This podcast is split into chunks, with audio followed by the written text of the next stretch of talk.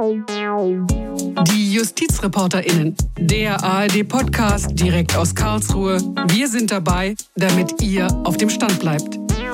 Ja, herzlich willkommen zu einer neuen Folge unseres Podcasts. Mein Name ist Gigi Deppe. Unser Thema heute der rechte Terror von Hanau. Ihr erinnert euch bestimmt, da gab es einen Anschlag am 19. Februar 2020, einen üblen Anschlag, ein dramatisches und verstörendes Ereignis, aber auch etwas, so viel sei schon vorweggenommen, bei dem noch viele Fragezeichen bleiben.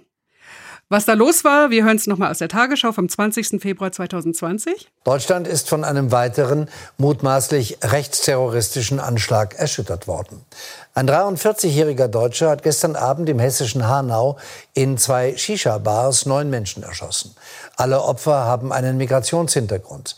Anschließend soll der Schütze seine Mutter und sich selbst getötet haben. Auf der Homepage des mutmaßlichen Täters hatte er Videobotschaften und eine Art Manifest eingestellt, die neben wirren Gedanken und abstrusen Verschwörungstheorien aber eine zutiefst rassistische Gesinnung aufweisen. Deswegen habe ich die Ermittlungen in diesem Fall an mich gezogen, in Absprache mit dem Generalstaatsanwalt aus Frankfurt. Das waren die Worte von Generalbundesanwalt Peter Frank am Tag nach dem rechtsterroristischen Anschlag von Hanau. Der Generalbundesanwalt hatte schnell reagiert und die Ermittlungen gleich nach der Tat an sich gezogen.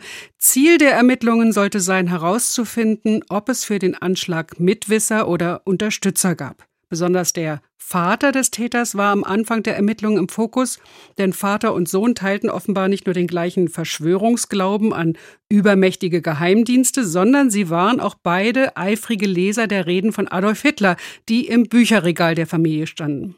Und im Manifest des Täters, das er auf seiner eigenen Homepage veröffentlichte, wird diese Nazi-Gesinnung auch ganz deutlich. Über Menschen mit Migrationsgeschichte standen da Sätze wie, Zitat, eine komplette Ausweisung dieser Menschen aus unserem Land kann keine Lösung sein. Ich würde diese Menschen alle eliminieren. Die Ermittlungen des Generalbundesanwalts zum rechten Terror von Hanau, sie wurden Ende 2021, also Ende letzten Jahres, eingestellt. Keine zureichenden tatsächlichen Anhaltspunkte für weitere Mittäter, Anstifter, Gehilfen oder Mitwässer hätten sich ergeben, so der GBA. Und gegen den Vater gäbe es nicht mal einen Anfangsverdacht wegen Beihilfe zum Mord oder zumindest wegen Nichtanzeigen geplanter Straftaten seines Sohnes. So war der Stand zu den Hanau-Ermittlungen Ende 2021. Anfang Juni hat sich aber wieder etwas bewegt im Hanau-Komplex. Mein Kollege Max Bauer, der mit mir im Studio sitzt, hat das verfolgt. Max, was waren das Anfang Juni für Neuigkeiten? Ja, diese Neuigkeiten, sie haben zu tun mit einer Ausstellung im Frankfurter Kunstverein. Dort werden nämlich seit Anfang Juni die Ergebnisse von Ermittlungen des Londoner Recherchekollektivs Forensic Architecture gezeigt. Forensic Architecture, die ermitteln weltweit bei Menschenrechtsverletzungen und arbeiten sehr professionell, muss man sagen, mit der Auswertung von Bildmaterial. Das sind, das sind Architekten tatsächlich, Architecture? Ja, genau. Die kommen wirklich von der Architektur. Der Gründer von Forensic Architecture, der Eyal Weizmann, ist auch wirklich wirklich Architekten und die arbeiten eben ganz genau mit Bildmaterialien, stellen auch Menschenrechtsverbrechen im Bild dar. Und dieses Recherchekollektiv Forensic Architecture hat jetzt umfassend zu Hanau ermittelt. Und dabei kamen Dinge heraus, die bisher nicht bekannt waren und die wir uns heute hier in unserem Podcast genauer anschauen wollen. Das heißt, um gleich mal auf den Punkt zu kommen, es ist möglicherweise nicht alles ausermittelt. Ja, zumindest sind jetzt Tatumstände öffentlich geworden, die die bisherigen Ermittlungen vor allem der Staatsanwälte in Hanau doch in einem sehr anderen Licht erscheinen lassen und die kritische Fragen notwendig machen. Lass uns erst einmal das Ereignis rekonstruieren. Ich vermute, nicht alle, die uns zuhören, haben das noch so im Gedächtnis. Was ist da an dem Abend des 19. Februar 2020 genau passiert? Also zur Erinnerung, der Täter hat am 19.02.2020 zwischen 21.55 Uhr und 22.01 Uhr, also in sechs Minuten, neun Menschen erschossen. Gezielt hingerichtet, eindeutig nach dem Vorbild des rechtsterroristischen NSU. Neun Menschen in sechs Minuten, das sind die Taten des NSU in einer Nacht. Zuerst mordet der Täter in der Innenstadt von Hanau in zwei Bars und auf der Straße. Er erschießt in der Bar La Votre Kaloyan Belkov, auf der Straße vor der Bar Fatih Saracoglu und im Midnight den Eigentümer Sedat Gürbüz. Dann fährt der Täter nach Hanau-Kesselstadt, verfolgt von Willi Viorel Paun, bremst Willi Viorel aus und erschießt ihn in seinem Auto vor dem Wohnblock Kurt-Schumacher-Platz. Der Täter geht dann am Kurt-Schumacher-Platz in einen Kiosk und ermordet dort Gökhan Gültekin, Mercedes Kirpatsch, die gerade eine Pizza für ihre Kinder holt, und Ferhat Unbar. In der direkt anliegenden Arena-Bar erschießt er dann Said Nessa Hashemi und Hamza Kurtovic. Dann fährt der Täter nach Hause ins Haus seiner Eltern gleich um die Ecke in Hanau-Kesselstadt. Dort tötet er im Lauf der Nacht seine pflegebedürftige Mutter und sich selbst. Das sind die Fakten der Tat, an die sich vermutlich die meisten erinnern. Aber was sind die neuen Fragen? Fangen wir mal mit einem Punkt an, bei dem es besonders viele Fragezeichen gibt, nämlich dem Notausgang der Arena Bar, dem letzten Tatort. Die Arena Bar, das war ein wichtiger Treffpunkt für junge Menschen in Hanau-Kesselstadt. In Kesselstadt, da habe ich mit Armin Kurtovic gesprochen, dem Vater von Hamza Kurtovic, der in der Arena Bar ermordet wurde. Ich meine, gucken Sie mal, hier ist ein kleines Viertel. Wir sitzen bei mir zu Hause. In diesem Umkreis von vielleicht in einem Radius von drei Kilometern bis zur Stadt ist das die einzige Bar, die 24 Stunden auf hatte. 24 Stunden. Wenn Sie hier wohnen und abends irgendwo hingehen, dann ist das die einzige Möglichkeit, wo Sie reingehen können. Alles andere ist zu. Hier gibt es noch eine Kneipe, die arbeitet bis 10 oder 11. Da drin sitzt, sitzt ein anderes Publikum. Da gehen keine Jugendlichen rein, weil es nicht passt. Also gehen die dahin, wo man sich wohlfühlt. Vom Wohnzimmer von Armin Kurtovic aus sieht man derzeit vor allem viel Grün. Aber im Herbst, wenn keine Blätter mehr an den Bäumen sind, dann kann Armin Kurtovic den Hochhauswohnblock sehen, in dem die Arena Bar lag und auch das Haus der Eltern des Täters von Hanau. Der hat Menschen unmittelbar in seiner Nachbarschaft getötet, Menschen ermordet, die er wohl vom Sehen kannte. Armin Kurtovic, er hat Strafanzeige gestellt wegen fahrlässiger Tötung, wegen der Tür, die eigentlich als Notausgang dienen sollte. Denn nach seinen Recherchen war der Notausgang, die Notausgangstür der Arena Bar zu. Die Barbesucher konnten vor dem Täter nicht flüchten. Die Frage ist, wer hat das veranlasst? Wer war also schuld, dass die Tür zu war? Als eventuell strafrechtlich verantwortlich kommen in Betracht einmal der Barbetreiber der Arena Bar, weil er die Tür abgeschlossen habe, und dann auch die Polizei Hanau, weil es Anhaltspunkte gebe, dass das Verschließen des Notausgangs auf eine Anordnung der Polizei zurückgeht. Wichtig ist, es gibt Zeugen dafür, dass der Notausgang zu war. Die Überlebenden haben ja gleich nach dem Anschlag berichtet. Alle Türen waren zu. Am nächsten Tag hieß es, alle Türen waren zu. Wir hatten keine Fluchtmöglichkeit. Keine Fluchtmöglichkeit durch den Notausgang, als der Täter im Kiosk neben der Arena Bar drei Menschen ermordete und dann in die Bar kam, flog keiner der Barbesucher zum Notausgang. Alle wichen hinter den Thekenbereich und damit in die hintere Ecke der Bar, aus der es kein Entkommen gab. Alle Barbesucher waren Stammgäste der Arena Bar und mit den örtlichen Verhältnissen gut vertraut. Bei ihnen im Kopf war der Notausgang eindeutig zu und dass das eine berechtigte Annahme war, das bestätigt auch der erste Tatortbericht. Der Tatortbericht wurde nach der Tat verfasst. Der Polizeibeamte kommt um 2.30 Uhr zum Tatort und schließt um 5 Uhr die Spurensicherung ab.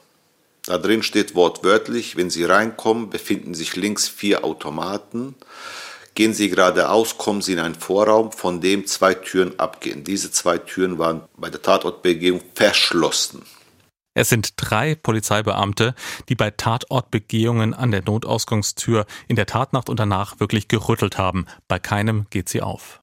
Und noch etwas. Bei Razzien wurde hinten niemals abgesichert. Wenn Razzien stattfinden, gehen die vorne rein zur Tür und hinten wird abgesichert, dass keiner abhauen kann. In dem Augenblick, wenn hinten keiner steht und absichert, wissen die, dass die Tür abgeschlossen ist. Weil es hat ja keinen Grund oder keinen Zweck, hinten zwei Leute abzustellen. Und deshalb sage ich, sitze hier und sage, die wussten es. Es war Anordnung der Polizei. Wieso sagt der Barbesitzer es vor dem Anschlag zig Leuten, ich muss das machen? Und jetzt auf einmal sind die alle unglaubwürdig. Die Polizei sagt, nein, die sind nicht glaubwürdig. Also ob die glaubwürdig oder sind oder nicht, sollte doch in einem Rechtsstaat ein Richter entscheiden. Vor Gericht kam der Tatkomplex Notausgang bisher nicht. Trotz der Indizien, mit denen Armin Kurtovic seine Strafanzeige begründete, stellt die Staatsanwaltschaft Hanau die Ermittlungen ein. Zitat aus dem Einstellungsbeschluss Insgesamt ist nach dem Ergebnis der Ermittlungen festzustellen, dass die Verschlussverhältnisse des Notausgangs in der Nacht vom 19.02.2020 nicht mit hinreichender Sicherheit aufgeklärt werden konnten. Konkrete tatsächliche Anhaltspunkte dahingehend, dass durch Polizeibeamte oder Angehörige des Ordnungsamtes ein Verschließen des Notausgangs angeordnet oder geduldet worden wäre, haben sich nicht ergeben, so das Zitat aus dem Einstellungsbeschluss. Die Staatsanwaltschaft Hanau, sie sagt, die Verschlussverhältnisse des Notausgangs können nicht hinreichend sicher aufgeklärt werden und sie stellt dem Tatortbericht und den Zeugenaussagen von Barbesuchern und Überlebenden andere Aussagen gegenüber. Aussagen zum Beispiel des Barbetreibers, der damals selbst Beschuldigter war im Ermittlungsverfahren und Aussagen seiner Angestellten, die ihren Chef entlasten und sagen, der Notausgang war in der Regel auf, die Tür habe sich nur sehr schwer öffnen lassen, weil sie meist verklemmt war. Die Aussagen des beschuldigten Barbetreibers und seiner MitarbeiterInnen reichen der Staatsanwaltschaft also offenbar aus, um die Zeugenaussagen anzuzweifeln. Von den Angehörigen von ihnen gibt es Kritik an diesem Einstellungsbeschluss. Sie stellen wichtige Fragen. Keine konkreten tatsächlichen Anhaltspunkte, dass die Polizei das Verschließen des Notausgangs angeordnet hat. Und das, obwohl der Barbetreiber vor Zeugen immer sagte, die Polizei verlange den verschlossenen Notausgang. Und obwohl bei Razzien der Polizei in der Arena Bar der Notausgang nie durch Polizisten abgesichert wurde, wie die Stammgäste erzählen? Das ist ja jetzt alles doch ein ziemlich heftiger Verdacht. Der Verdacht, dass der Notausgang auf Anweisung der Polizei verschlossen war und dass die Justiz das mhm. jetzt eventuell auch noch deckt. Oder ist das vielleicht auch ein bisschen zu hart formuliert? Die Kritik an der Staatsanwaltschaft, sie entzündet sich zumindest jetzt an einem neuen Punkt. Die Stammgäste sagen, der Notausgang war eigentlich immer zu. Und dass das auch in der Tat nach der Fall war, dafür gibt es jetzt eben neue Indizien, bisher nämlich nicht bekannte Bilder der Überwachungskamera. In dem Einstellungsbeschluss steht, ob die Tür jetzt abgeschlossen war oder geklemmt hat, lässt sich nicht feststellen, da keiner zur Tür gegangen ist. Also die Frage ist doch, was vor dem Anschlag passiert ist. Man sieht doch auf den Videoüberwachungskameras, wie Leute Richtung Notausgang gehen, dann verschwinden sie im toten Winkel, weil das ist nicht kameraüberwacht, und kommen gleich wieder zurück.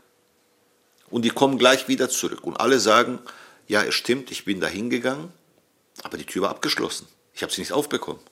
Das sind ja schon sehr deutliche Anhaltspunkte dafür, dass die Tür zu war.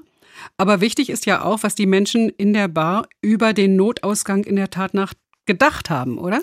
Ja, genau. Das ist die Frage der Kausalität eben eines eventuellen Fehlverhaltens von Barbetreibern und Polizei. Die Frage wäre dann, haben Sie durch regelmäßiges Verschließen des Notausgangs im Kopf der Stammgäste den begründeten Eindruck erweckt, diese Tür ist zu? Auf den neu aufgetauchten Bildern der Überwachungskamera sieht man, dass das Zurückkommen der Leute vom Notausgang beobachtet wird von anderen Gästen, unter anderem eben auch von Hamza Kurtovic.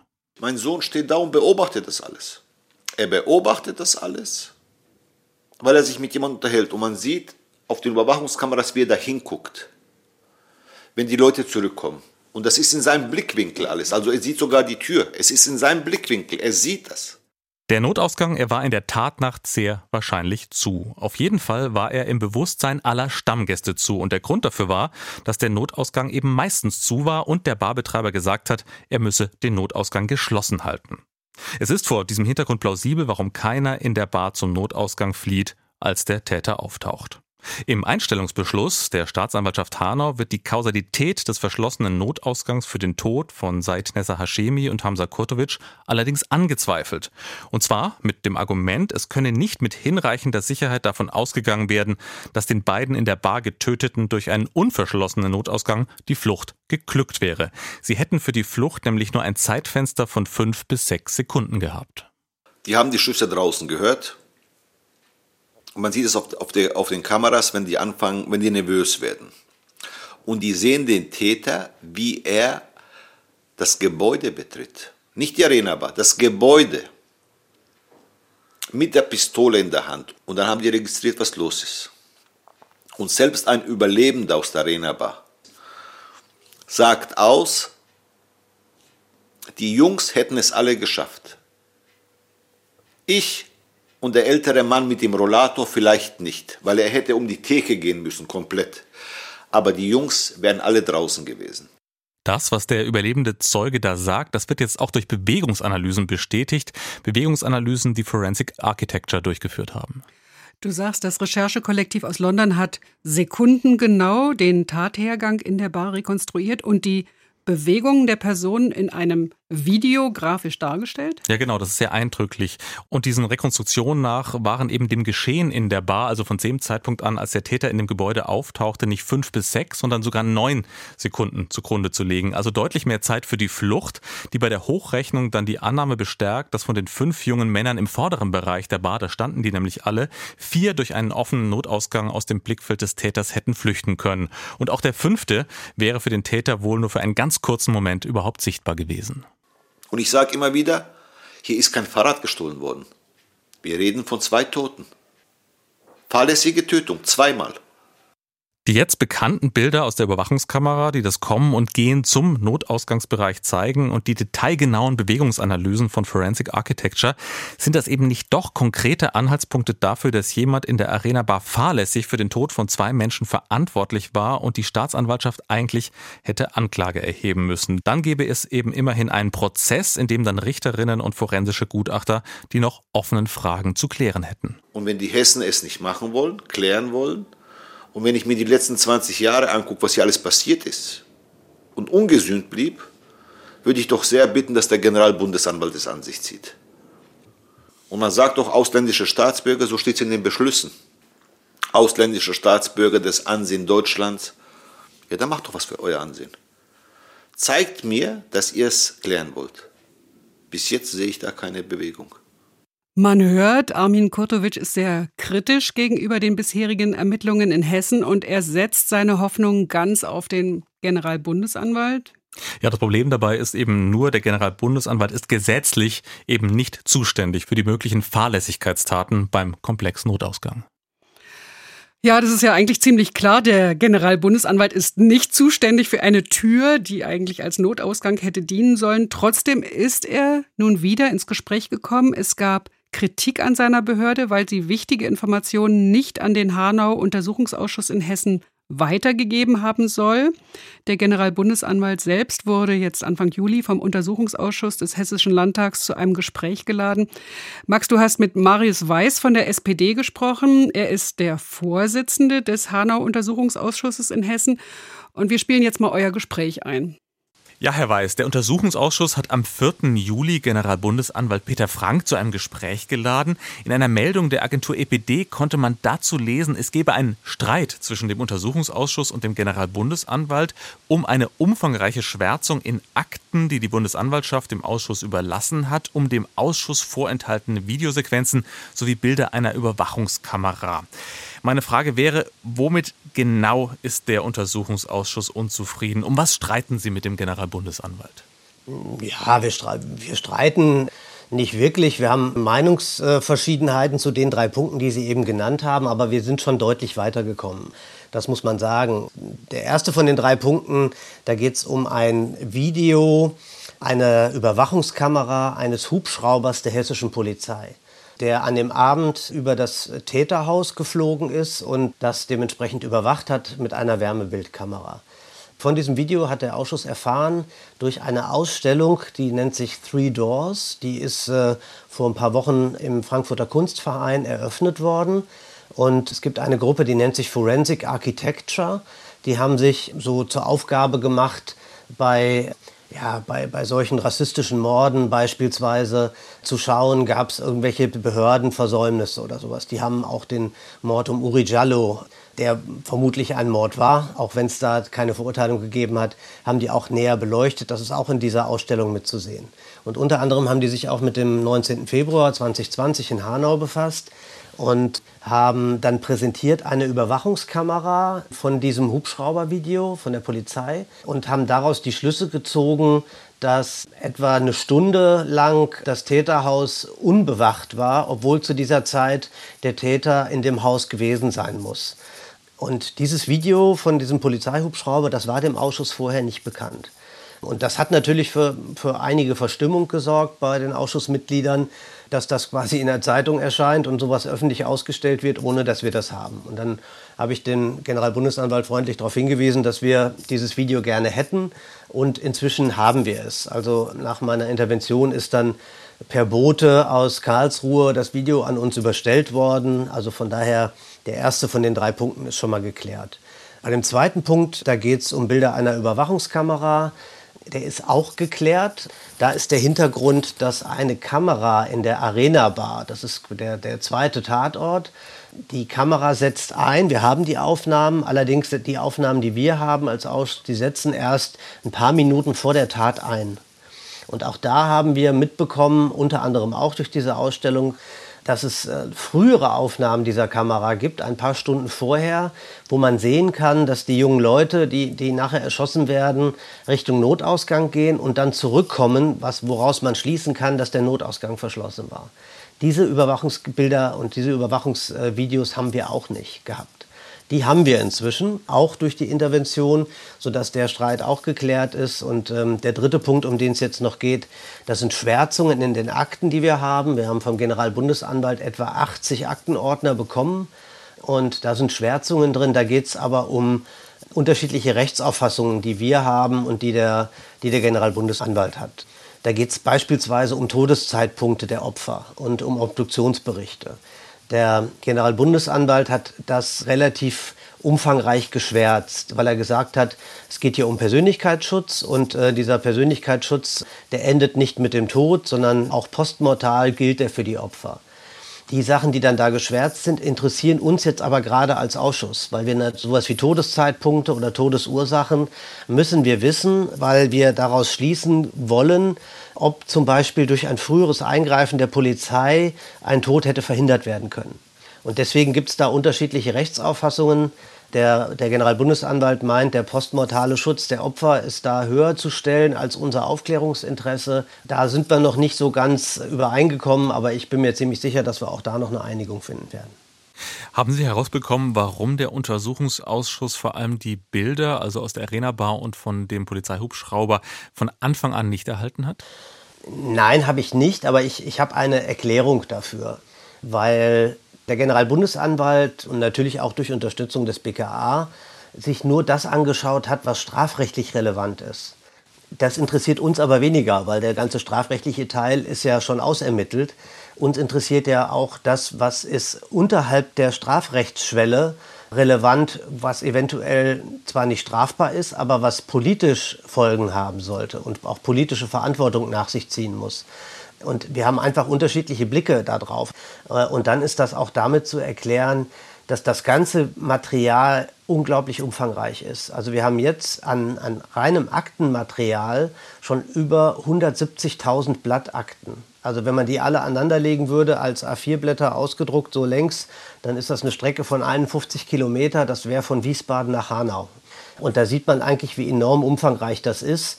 Und ich vermute einfach, dass auch der Generalbundesanwalt uns nicht vorher quasi mit Daten zuschütten wollte, sondern versucht hat, vorher auch schon äh, zu sieben, was ist für uns relevant. Und er hat es eher unter dem strafrechtlichen Aspekt gesehen. Wir sehen es unter dem politischen Aspekt, der etwas weitreichender ist. Und ich vermute, dass deswegen die unterschiedlichen Einschätzungen zustande kamen. Herr Weiß, Sie haben jetzt diese ungeheuren Datenmengen angesprochen. Sie haben auch angesprochen die Ausstellung im Frankfurter Kunstverein und das Londoner Recherchekollektiv Forensic Architecture. Die Leute von Forensic Architecture, die haben ja sehr viele dieser Daten ausgewertet. Lassen Sie uns mal zunächst bleiben bei diesem Komplex Notausgang in der Arena Bar. Sie haben es schon angesprochen. Die Bilder der Überwachungskamera, die zeigen, dass am Abend der Tat Gäste der Bar, Besucher der Bar in Richtung Notausgang gehen, dann im toten Winkel einer Überwachungskamera verschwinden und dann sieht man, dass sie relativ schnell wieder zurückkommen. Man sieht auch, dass Gäste in der Bar dieses Zurückkommen beobachten. Unter anderem einer, der da beobachtet, ist Hamza Kurtovic, eines der Opfer des Täters von Hanau. Was schließen Sie aus diesen Bildern genau? Also man kann natürlich aus diesen Bildern schließen, dass tatsächlich der Notausgang verschlossen war. Wir werden uns diese Bilder jetzt noch mal genau anschauen. Wie gesagt, die kompletten Videos, wo das zu sehen ist, haben wir vorgestern bekommen. Die werden sich die Ausschussmitglieder jetzt anschauen. Und unmittelbar nach den hessischen Sommerferien, direkt am ersten Tag danach, am 5. September, Da geht es um das Thema Notausgang. Und dann werden wir uns im Ausschuss damit befassen und werden dann auch dementsprechende Zeugen dazu hören. Es sind umfangreiche Zeugen geladen. Und nach den Zeugenvernehmungen werden wir uns dann dementsprechend auch ein Bild dazu machen und dann auch Schlüsse ziehen. Ich will jetzt den, den Zeugenvernehmungen äh, da nicht vorgreifen, was das angeht. Aber Sie haben natürlich recht. Aus den Bildern, die ich jetzt gesehen habe, kann man durchaus schließen, dass der Notausgang verschlossen war an dem Abend. Lassen Sie uns mal zum nächsten Tatkomplex, dem Täterhaus in Hanau, kommen. Die Videoaufnahmen des Polizeihubschraubers, Sie haben es schon angesprochen, die zeigen zusammen mit der von Forensic Architecture erstellten Timeline der Tatnacht, dass das Täterhaus an der Haustür und auch an der Gartenseite nicht durchgehend von der Polizei überwacht war. Zwischen 23.21 Uhr und 0.25 Uhr anscheinend überhaupt nicht überwacht war. Was sagen denn diese Umstände für Sie über den Polizeieinsatz in der Tatnacht aus? Also ob das tatsächlich dann so ist, das äh, werden wir noch mit eigenen Ermittlungen versuchen rauszukriegen. Das, was Forensic Architecture da so dargestellt hat, danach ist das so. Äh, wenn wir das jetzt einfach mal zugrunde legen, es wäre so gewesen, dann muss man an erster Linie feststellen, dass der Täter ja Gott sei Dank in dieser Zeit nicht rausgerannt ist. Ich glaube, wenn er, wenn er tatsächlich in dieser Stunde noch mal rausgegangen wäre und noch weitere Opfer draußen erschossen hätte, dann wäre das nochmal mit einer ganz anderen Relevanz zu betrachten, dieser Punkt. Das ist er Gott sei Dank nicht. Wir müssten höchstens nochmal schauen, was den Todeszeitpunkt der Mutter angeht. Also ist in, in dieser Stunde vielleicht, wo das unbewacht war, oder die Frage ist auch, warum, ähm, warum hat es ein paar Stunden gedauert, bis das SEK dann tatsächlich rein ist in die Wohnung. Da ist eher die Frage, ist eventuell in dieser Zeit seine Mutter von Tobias Rathjen erschossen worden und liegt hier, könnte hier eventuell ein Fall von dann, ich sag mal, unterlassener Hilfeleistung oder sowas vorliegen, dadurch, dass die Polizei nicht früher rein ist und hätte die Polizei dann eventuell den Tod der Mutter verhindern können. Das sind Fragen, die wir uns da entsprechend stellen müssen. Das sind die strafrechtlich relevanten. Aber wir betrachten ja nicht nur die strafrechtlich relevanten, sondern auch die politisch relevanten. Das heißt, für uns ist auch wichtig, selbst wenn, wenn es strafrechtlich keinen Unterschied macht, ob das Haus jetzt eine Stunde lang nicht bewacht war oder nicht, ist es für uns politisch relevant, weil wir natürlich wissen wollen, hat es bei dem Polizeieinsatz Fehler gegeben. Auch wenn die nicht strafrechtlich relevant waren, ist es natürlich für die Aufarbeitung wichtig. Denn wenn nochmal solche Ereignisse vorkommen, solche Amokläufe, dann soll natürlich die Polizei daraus lernen und soll das möglichst so hinkriegen, dass dann solche Fehler nicht mehr passieren. Für die Angehörigen der Opfer ist aber, muss man sagen, schon sehr relevant, wirklich, was auch strafrechtlich daraus wird und welche Gerichtsverfahren vielleicht auch noch Aufklärung bringen. Sie haben es jetzt schon angesprochen. Das SEK hat das Täterhaus erst um drei Uhr nachts gestürmt, fast fünf Stunden nach der Tat.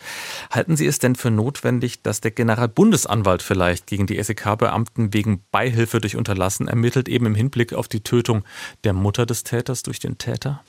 Also das ist mit untersucht worden. Auch der Generalbundesanwalt hat sich ja alle Akten gezogen und hat auch eigene Ermittlungen angestellt. Und er hat sich natürlich auch angeschaut, was war der Grund dafür, dass das SEK noch ein paar Stunden abgewartet hat. Was dann als Grund genannt wurde, ist natürlich die unsichere Lage. Also das heißt, man wusste nicht, gibt es eventuell weitere Täter. Man wusste nicht, hat der Täter eventuell irgendwelche Sprengfallen in seiner Wohnung angebracht die dann die entsprechenden SEK-Beamten gefährden könnten, wenn die da reingehen. Das sind, glaube ich, Sachen, die die erstmal untersuchen mussten, bevor die da reingehen. Das ist das, was wir an, an Infos haben. Wir werden auch den SEK-Einsatz noch untersuchen. Wir haben insgesamt zehn Punkte in unserem Einsetzungsbeschluss vom Landtag, die wir abarbeiten müssen als Untersuchungsausschuss. Und das Thema SEK-Einsatz ist einer von diesen zehn Punkten. Der steht auch noch bei uns auf der Tagesordnung.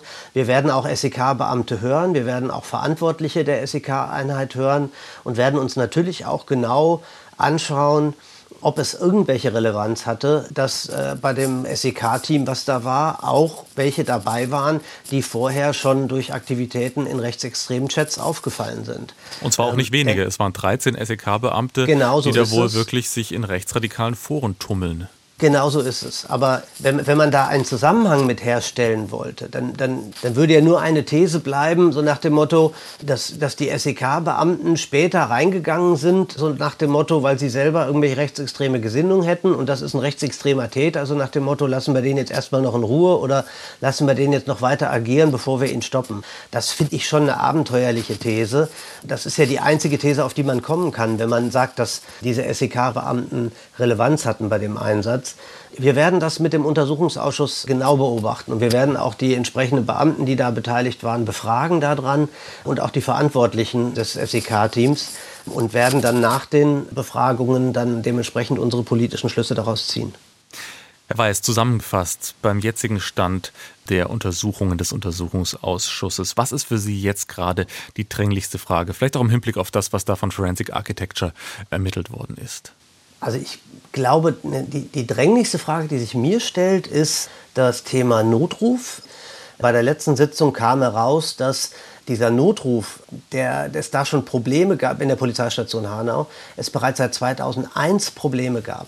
Und die erst 2021, also nach der Tat, behoben wurden. In einem Zeitraum von 20 Jahren gab es immer wieder durch die örtlichen Polizeibeamten Punkte, wo sie gesagt haben, wir haben hier Verbesserungsbedarf, wir, haben, äh, wir brauchen mehr Personal, wir brauchen eine neue technische Anlage, wir brauchen einen sogenannten Notrufüberlauf. Ansonsten können wir die Notrufe, die hier einkommen, nicht alle bearbeiten über 20 Jahre. Und wir haben in der letzten Sitzung erfahren, da ist es ziemlich klar ausgedrückt worden, dass es eine Kosten-Nutzen-Analyse war. So nach dem Motto, dass es sich bis zum Umzug in ein äh, neues Polizeipräsidium mit neuer Technik kostenmäßig nicht gelohnt hätte, die alte Technik quasi so auszustatten, dass, dass der Notruf tatsächlich verbessert wird. Und das über 20 Jahre. Also ich bin ja jetzt nicht nur Ausschussvorsitzender, sondern bin ja auch ähm, eigenes Mitglied dieses Ausschusses mit einer politischen Meinung. Also das hat mich schon wirklich erschrocken, wenn man das sieht, dass über so eine lange Zeit es immer wieder Probleme an diesem Notruf gab, keine Abhilfe geschafft wurde und es auch klar mit dem Kostenargument begründet wurde und hier Kosten gegen Sicherheit abgewogen wurde, das hat mich, das hat mich wirklich äh, schon sehr erschrocken. Marius Weiß, der Vorsitzende des Hanau Untersuchungsausschusses. Herr Weiß, besten Dank. Ich danke Ihnen. Der Untersuchungsausschuss ist also bei vielen offenen Fragen noch mitten in der Aufarbeitung. Am Ende eures Gesprächs, Max, da hat Marius Weiß von der SPD die Frage des Notrufs angesprochen. Was hat es damit auf sich? Ja, in der Tatnacht, da war der Notruf in Hanau für viele Anrufer nicht erreichbar. Besonders fatal war das im Fall von Willi Viorel Paun. Er hat den Täter nach den Morden in der Innenstadt mit seinem eigenen Auto ja verfolgt und während der Fahrt fünfmal versucht, den Notruf zu erreichen. Zweimal hat Willi Viorel Paun sich vertippt, dreimal kam er bei der Polizei gar nicht durch. In Hanau, da gab es bei der Polizei nur zwei sogenannte Notrufabfragestellen. Am ersten Notruftelefon wurde gesprochen und das zweite Telefon war zu diesem Zeitpunkt wohl nicht besetzt. Aber der dritte und ganz wesentliche Grund dafür, dass Willi Viorel Paun nicht durchkam, das Polizeipräsidium Südosthessen verfügte in der Tatnacht im Gegensatz zu den anderen Polizeipräsidien in Hessen und auch im ganzen Land über keinen sogenannten Notrufüberlauf. Das heißt, die Notrufe, die aus Kapazitätsgründen nicht angenommen werden konnten, wurden nicht einer Partnerleitstelle der Polizei als sogenannter Überlaufnotruf signalisiert. Eine solche technische Weiterleitung von Notrufen gab es also nicht, obwohl dieser Missstand bei der Polizei in Hanau schon fast 20 Jahre bekannt war. Mit an Sicherheit grenzender Wahrscheinlichkeit hätte der Kontakt mit der Polizei Willi Viorel Paun das Leben gerettet. Das sagt die Anwaltskanzlei, die die Eltern von Willi Viorel Paun vertritt. Aber aus einem Strafverfahren wegen eines Organisationsverschuldens der Polizei wurde auch hier nichts. Die Argumentation der Staatsanwaltschaft ist dabei ziemlich bemerkenswert, wie ich finde. Auch sie verneint die Kausalität einer möglichen Pflichtverletzung von Polizeibeamten wegen der eben offenkundigen Defizite beim Notrufsystem Hanau. Denn es sei überhaupt nicht nicht klar, ob Willi Viorel Paun überhaupt auf die Polizei gehört hätte und die Verfolgung des Täters aufgegeben hätte, wenn er eben beim Notruf da durchgekommen wäre ob er überhaupt auf die Polizei gehört hätte. Das ist doch eine ziemliche Spekulation, muss man sagen. Also fragt sich nicht doch, ob dieses Notrufversagen nicht doch sehr verantwortlich war für den Tod von Willi Viorel Paun. Diese Frage kann man sich und muss man sich, finde ich, auch stellen. Ja, und das ist schon eine ziemliche Spekulation, muss man sagen. Sie dient dazu, dass man im Grunde ein Argument hat gegen die Kausalität nicht funktionierender Notruf für den Tod des Willi Viorel Paun. Und da muss man sagen, kann man schon etwas die Stirn runzeln. Und ja, mein persönliches Stirnrunzeln ruft mir da auch ein bisschen immer ein Detail in Erinnerung, ein Detail, auf das mich Armin Kurtovic hingewiesen hat. Und dieses Detail betrifft den Vater von Willi Viorel Paun. Wie kann es sein, dass der Vater eines Ermordeten zum Tatort kommt und ein Polizist sagt, er hätte nicht gedacht, dass ein Zigeuner Zivilcourage hat. Und er redet über seinen Sohn. Dann frage ich mich, was ist hier los? Was ist hier in Hessen los? Ja, was ist hier in Hessen los? Das ist eine Frage, die man auch stellen muss angesichts der Art und Weise, wie die Polizei am Täterhaus agiert hat, nachdem klar war in der Nacht, dass der Täter sich nach den Taten dort aufhält. Ich habe mit dem Untersuchungsausschussvorsitzenden Marius Weiß ja schon darüber gesprochen. Fast fünf Stunden wurde das Haus nicht von der Polizei gestürmt. Und die Polizei hatte das Haus über eine Stunde lang auch nicht ausreichend überwacht. Von 23.21 Uhr bis 0.25 Uhr. Das ist ein ganz neues, wichtiges Detail. Forensic Architecture haben dafür Videoaufnahmen aus dem Polizeihubschrauber ausgewertet. Zufällige Videoaufnahmen muss man sagen, denn der Hubschrauberbesatzung wurde den ganzen Abend die richtige Adresse des Täterhauses gar nicht mitgeteilt. Also er hätte vom Fenster aus noch zehn Menschen erschießen können. Die hatten das Täterhaus gar nicht im Blick, obwohl sie die Adresse hatten. Und dann erzählt der Innenminister von exzellenter Polizeiarbeit exzellente Polizeiarbeit. Und dann frage ich mich, können die es nicht besser? Oder wollen die es nicht besser? Das hochgelobte SEK. Später kommt raus, dass 13 Beamte des SEKs in rechtsextremen Chatgruppen unterwegs sind. 13 SEK-Beamte, die rechtsextrem chatten. Hat das unter Umständen etwas mit der Polizeistrategie in der Tatnacht zu tun? 13 SEK-Beamte mit rechtsextremer Gesinnung sollen ein Haus stürmen, in dem ein rechtsextremer Terrorist sitzt. Haben rechtsextrem gesinnte Polizisten es dem Täter vielleicht ermöglicht, sich der Strafverfolgung durch Selbstmord zu entziehen? Diese Frage kann man stellen. Und ganz allgemein, wenn man sich die Situation mal vor Augen führt, ein bewaffneter Täter, der gerade neun Menschen ermordet hat, ist in einem Haus zusammen mit zwei anderen Menschen, mit seinen Eltern. Dass die hochgradig gefährdet waren, das zeigt ja die Tötung der Mutter des Täters. Hätte ihr Tod verhindert werden können, wenn das SEK nicht stundenlang abgewartet hätte? Haben sich Polizisten durch ein möglicherweise zu spätes Eingreifen eventuell strafbar gemacht? Beihilfe durch Unterlassen und billigendes Inkaufnehmen des Todes der Mutter? Alles Fragen, die man stellen kann und die zu der Frage führen, ob gegen die Polizei und das SEK in der Frage des Täterhauses ausreichend ermittelt wurde. Ja, das sind ganz schöne, das ist ganz schöne Kritik, die du da formulierst. Da stellt sich mir die Frage, hat der Komplex Täterhaus eigentlich den Generalbundesanwalt bei seinen Ermittlungen beschäftigt? Ja, da gab es Ermittlungen, aber vor allem was den Vater des Täters betrifft.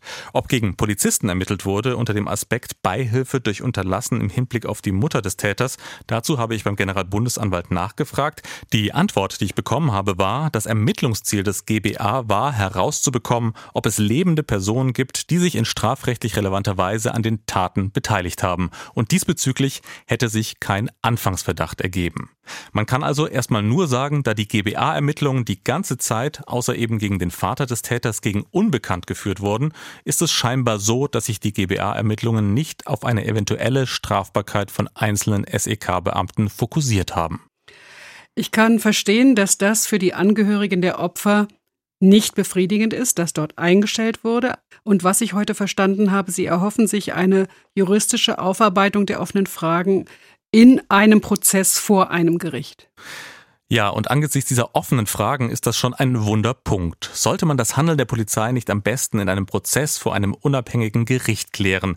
Und vor allem, was machen wir eben mit dem Umstand, dass die Lücken vor allem dort klaffen die Lücken in der juristischen Aufarbeitung, wo es um ein mögliches Verschulden von Behörden und Polizei geht. Beim Notausgang in der Arena Bar, beim Notruf von Hanau und beim Polizeieinsatz vor dem Täterhaus. Das Ziel wäre ja, dass die juristische Aufarbeitung nicht stehen bleibt, wenn diese Aufarbeitung Ermittlungen gegen den Staat und seine Beamten bedeuten würden. Die Angehörigen der Opfer erwarten nämlich zu Recht, dass Verantwortung übernommen wird. Fehlerkultur nennt das Armin Kurtovic. Wo ist diese Fehlerkultur? Ich muss jetzt ein Beispiel bringen und es tut mir leid, dass ich das machen muss. In Texas, dieser Terroranschlag, wo 18 Tote, Kinder, Lehrerin. Der Gouverneur sagt, wir haben keine Fehler gemacht.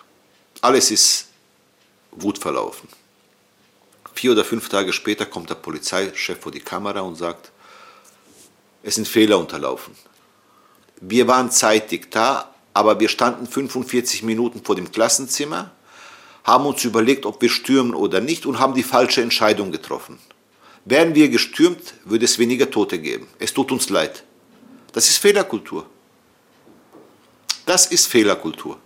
Wie steht es um diese Fehlerkultur, um die Fehlerkultur von Polizei und Justiz bei der Aufarbeitung des rechtsterroristischen Anschlags von Hanau.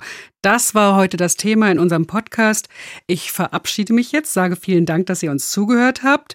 Wenn ihr uns Feedback geben wollt zu dieser Folge, schreibt uns einfach an die Adresse justizreporterinnen, also zusammengeschrieben, justizreporterinnen.swr.de. Und damit ihr auf keinen Fall irgendwas von unseren Themen verpasst, könnt ihr uns natürlich auch abonnieren über die ARD Mediathek oder überall, wo es Podcasts gibt. Mein Name ist Gigi Deppe und herzlichen Dank an meinen Kollegen Max Bauer. Ja, danke auch von mir. Und am Ende unseres Podcasts soll ein Satz stehen, den Armin Kurtovic zu mir gesagt hat.